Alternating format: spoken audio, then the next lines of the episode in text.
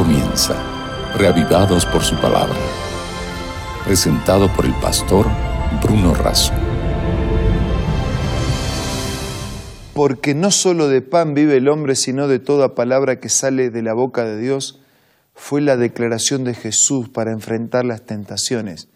Y esa también puede y debe ser nuestra declaración para enfrentar la vida de todos los días. Necesitamos del pan físico, pero también necesitamos del pan espiritual. Necesitamos ser reavivados por su palabra.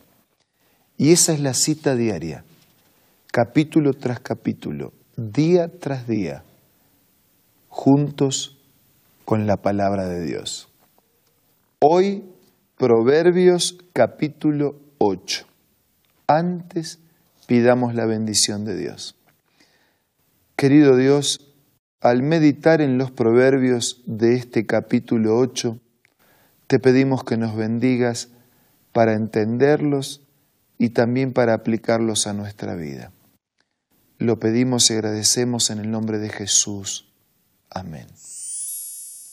El capítulo 8 del libro de Proverbios nos ayuda a contestar una pregunta que podría ser esta. ¿Cómo ser sabio? Y a lo largo de los versículos, en estilo proverbial, tenemos la respuesta. Primer versículo. ¿No clama la sabiduría y da su voz la inteligencia? En las alturas junto al camino, a las encrucijadas de las veredas se para, en el lugar de las puertas a la entrada de la ciudad. A la entrada de las puertas da voces. Oh hombres, a vosotros clamo Dirijo mi voz a los hijos de los hombres. Entended, oh simples, discreción. ¿Cómo ser sabios? Siendo discretos. Y vosotros necios, entrad en cordura. ¿Cómo ser sabios? Siendo cuerdos. Oíd porque hablaré cosas excelentes y abriré mis labios para cosas rectas como ser sabios, buscando siempre la excelencia y la rectitud. Porque mi boca hablará verdad, como ser sabios, hablando verdad. Versículo 13. El temor de Jehová es aborrecer el mal. Entonces, ¿cómo ser sabios? Aborreciendo, desechando el mal. El mismo versículo dice, la soberbia, la arrogancia, el mal camino y la boca perversa aborrezco. ¿Cómo ser sabios? Aborreciendo el mal, la soberbia, la arrogancia, el mal camino y una boca que habla corrupción. En el versículo 22 leemos lo siguiente. Jehová me poseía en el principio, ya de antiguo, antes de sus obras. Eternamente tuve el principado desde el principio, antes de la tierra. Antes de los abismos fui engendrada, antes que fuesen la fuente de las muchas aguas, antes que los montes, antes que los collados. Versículo 26. No había todavía lecho en la tierra, ni los campos, ni el principio del polvo del mundo. 27. Cuando formaba los cielos, allí estaba yo. Cuando trazaba el círculo sobre la faz del abismo, cuando afirmaba los cielos arriba, las fuentes del abismo, cuando ponía al mar su estatuto, para que las aguas no traspasasen su mandamiento, cuando establecía los fundamentos de la tierra, con él estaba yo ordenándolo todo, era su delicia de día en día me regocijo en la parte habitable de su tierra y mis delicias son con los hijos de los hombres. ¿Y quién es esto que estaba antes, desde el mismo principio con Dios? Versículo 32. Ahora pues, hijos, oídme. Bienaventurados los que guardan mis caminos los que atienden mis consejos, los que son sabios y no lo menosprecian. Versículo 34. Bienaventurado el hombre que me escucha, velando a mis puertas cada día, aguardando a los postes de mis puertas, porque el que me halle hallará la vida y alcanzará el favor de Jehová, mas el que peca contra mí defrauda su alma. Todos los que me aborrecen aman la muerte. La excelencia y la eternidad de la sabiduría porque la sabiduría es tan excelente y tan eterna como Dios, porque proviene de Dios. Dios es la fuente de sabiduría. Buscar la sabiduría es buscar a Dios. Buscar a Dios es buscar la sabiduría. Encontrarnos con Dios es encontrarnos con la sabiduría. Vivir con Dios es vivir con la sabiduría. Por eso, el salmista nos dice, el sabio Salomón dice a través de este proverbio, ¿cómo ser sabio?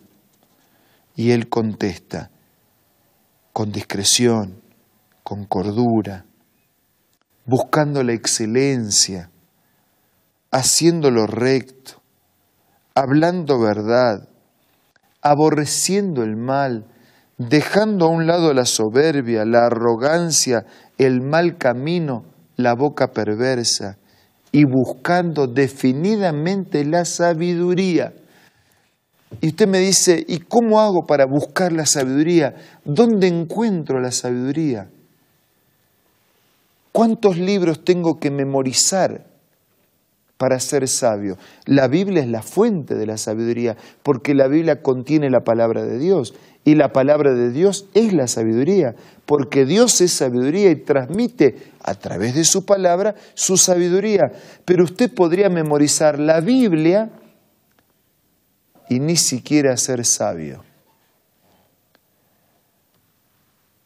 Porque la sabiduría no es la excelencia del conocimiento teórico, la sabiduría es la excelencia del mejor de los conocimientos y la práctica de esa excelencia del conocimiento.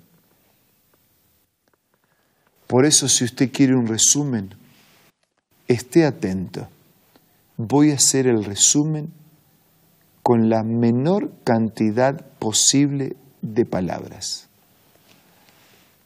En realidad, le voy a pedir prestado el resumen al Evangelio según San Juan, donde dice que el verdadero conocimiento, que la verdadera sabiduría es conocer a Jesucristo, el enviado de Dios. ¿Usted quiere ser sabio? Lea todo este capítulo. ¿Quiere un resumen? Conozca a Jesucristo. Él es la verdadera sabiduría. La verdadera sabiduría, el verdadero conocimiento es, que, es conocer a Jesucristo, el enviado de Dios. Y quien lo conoce a Él es tan sabio que heredará la vida eterna. Que a través de las páginas de la Biblia podamos conocer al sabio de los sabios podamos recibir en su presencia su sabiduría. Podamos alimentarnos de su pan de vida y un día, como resultado de esa sabiduría, compartir con Él la eternidad. Ahora los invito a hablar con Dios a través de la oración.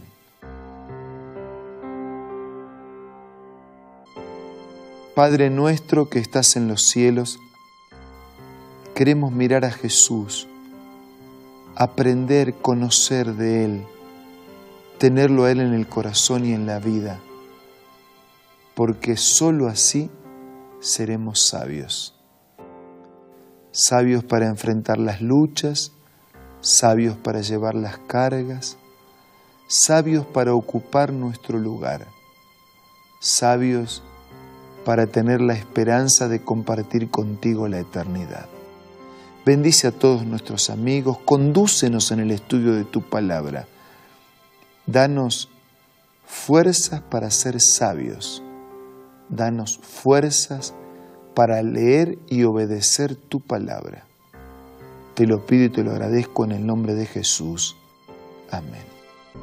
Si de alguna manera podemos ser de ayuda, si algún material adicional usted necesita para profundizar el conocimiento de Dios y su palabra, entre en contacto con nosotros.